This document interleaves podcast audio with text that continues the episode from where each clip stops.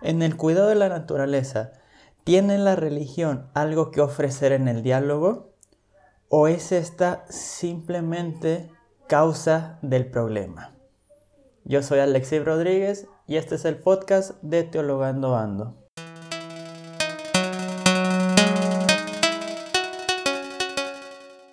¿Qué tal amigos de Teologando Ando? Este es el segundo episodio referente al Laudato Si del Papa Francisco del que este domingo se estarán cumpliendo cinco años.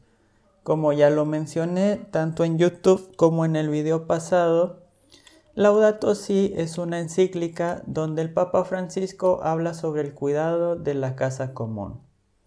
Como novedad, esta encíclica no está dirigida solo a los católicos, sino también a todo aquel habitante de este planeta.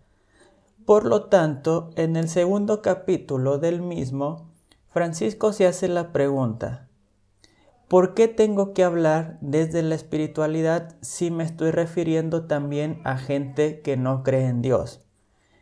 Y él va a dar una respuesta muy importante y muy interesante, y es que en la lucha por el medio ambiente hay una necesidad de variedad de sabidurías, y para él la fe ofrece una sabiduría que lleva más allá de las convicciones de fe al cuidado del medio ambiente. Claramente, Francisco no niega el mal uso que se le ha hecho a los relatos bíblicos para usarlos en contra justamente del medio ambiente, pero explica y desde el relato de Génesis nos muestra cómo el ser humano está en relación directa con Dios, con el prójimo y con la tierra.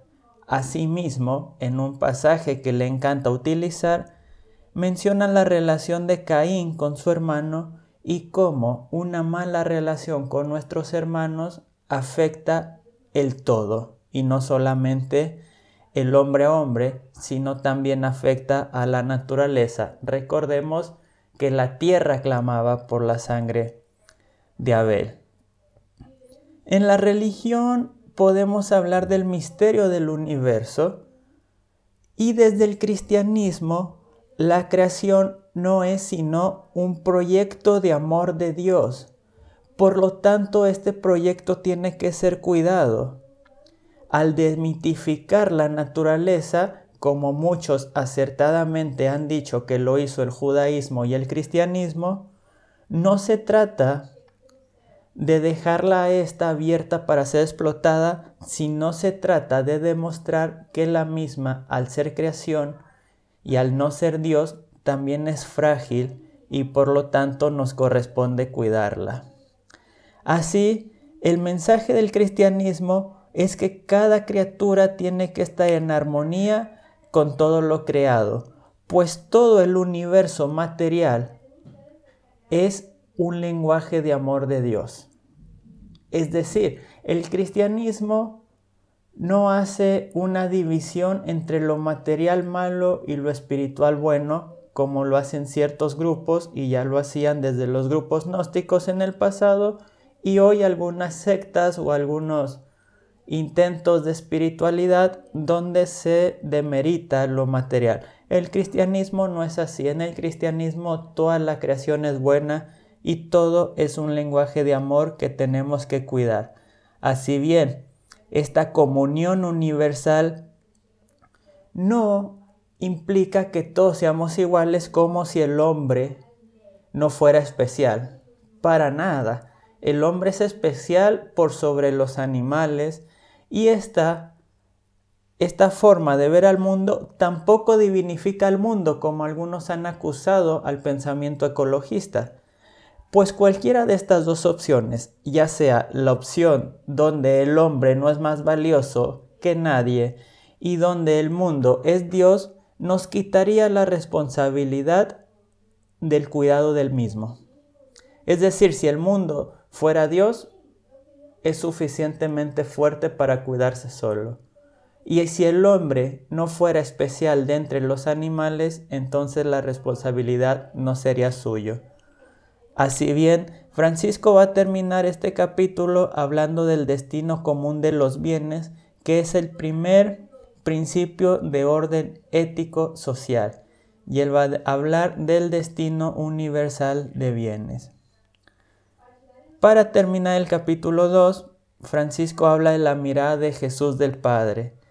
Y Jesús nos muestra al Padre como creador, pero va más allá, nos muestra este Padre creador o a este Dios creador en su efecto paternal y maternal. Y Jesús descubre a este Padre, descubre el amor de este Padre, estando atento a la belleza de este mundo y viviendo en armonía con Él.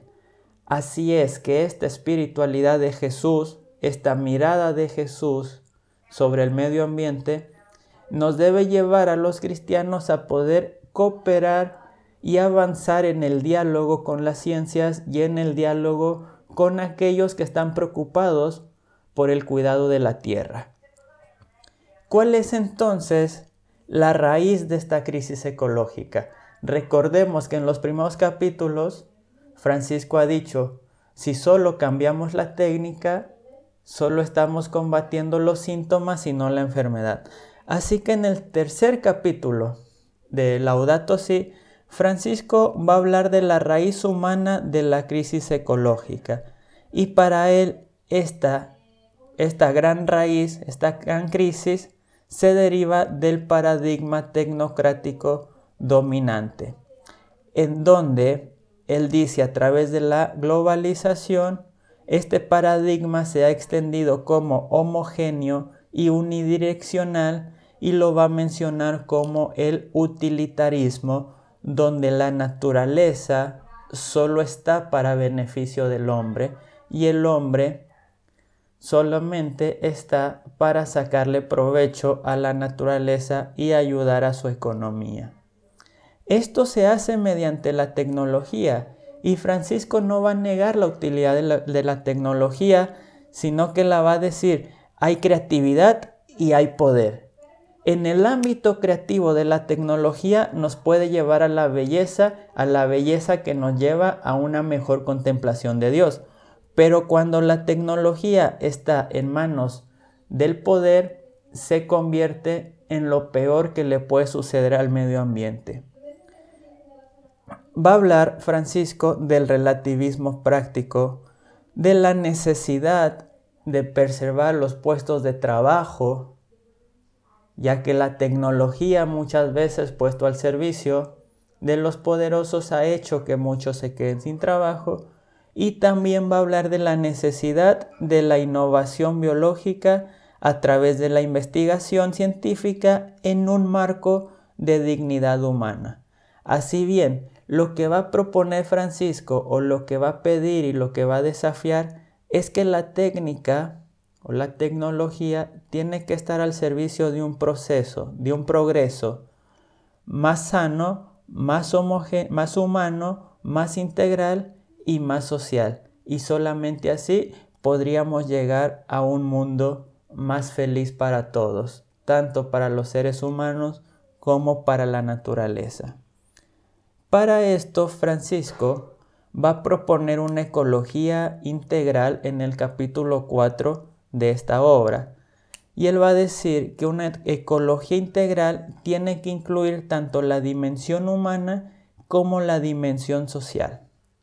Es decir, una ecología ambiental, económica y social. Esto tiene que ver con la relación del organismo viviente con el ambiente, es decir, la ecología que nos muestra que todo está conectado. No existen dos crisis separadas, la económica y la ecológica, sino que ambas forman una sola y gran crisis y por lo tanto tiene que ser combatida de la misma manera. La visión consumista ha buscado homogeneizar las culturas y por eso Francisco va a hablar también de la necesidad de una ecología cultural en la que lo importante también sea perseverar eh, el patrimonio histórico, artístico y cultural. Y en esto entran mucho las culturas de los aborígenes que va a mencionar después y va a ser muy importante cuando entre a hablar sobre todo en el sínodo de la Amazonía. Él va a decir, las comunidades aborígenes tienen mucho que compartir, sobre todo en su idea de la tierra sagrada o la tierra como un don de Dios. Cambia esto con la perspectiva de la tierra como algo a ser explotada por el hombre. Para Francisco, la ecología también tiene que ver con la vida cotidiana. Tiene que haber una calidad de vida integral tanto en la habitación donde vivimos, las casas donde vivimos, el trabajo en el que estamos y el barrio donde estamos. Francisco va a hablar del daño que han hecho las grandes ciudades donde el hombre ya no puede disfrutar de la naturaleza y cómo estos espacios naturales se han convertido en un bien al alcance solamente de aquellos que más tienen y solamente de aquellos que pueden disponer tanto tiempo como dinero como recursos económicos, mientras que aquellos más subordinados y más oprimidos se tienen que conformar con una pequeña habitación entre conformada por mucha familia, por muchas personas, donde uno no puede tener ni siquiera intimidad propia.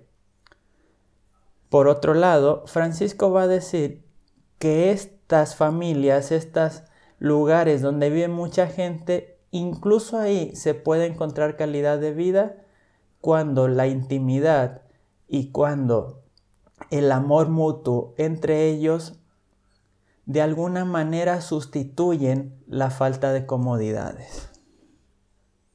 Esto va a llevar a Francisco claramente a tocar un tema que es clásico en la doctrina social de la Iglesia, que es el principio del bien común. ¿Qué es el bien común?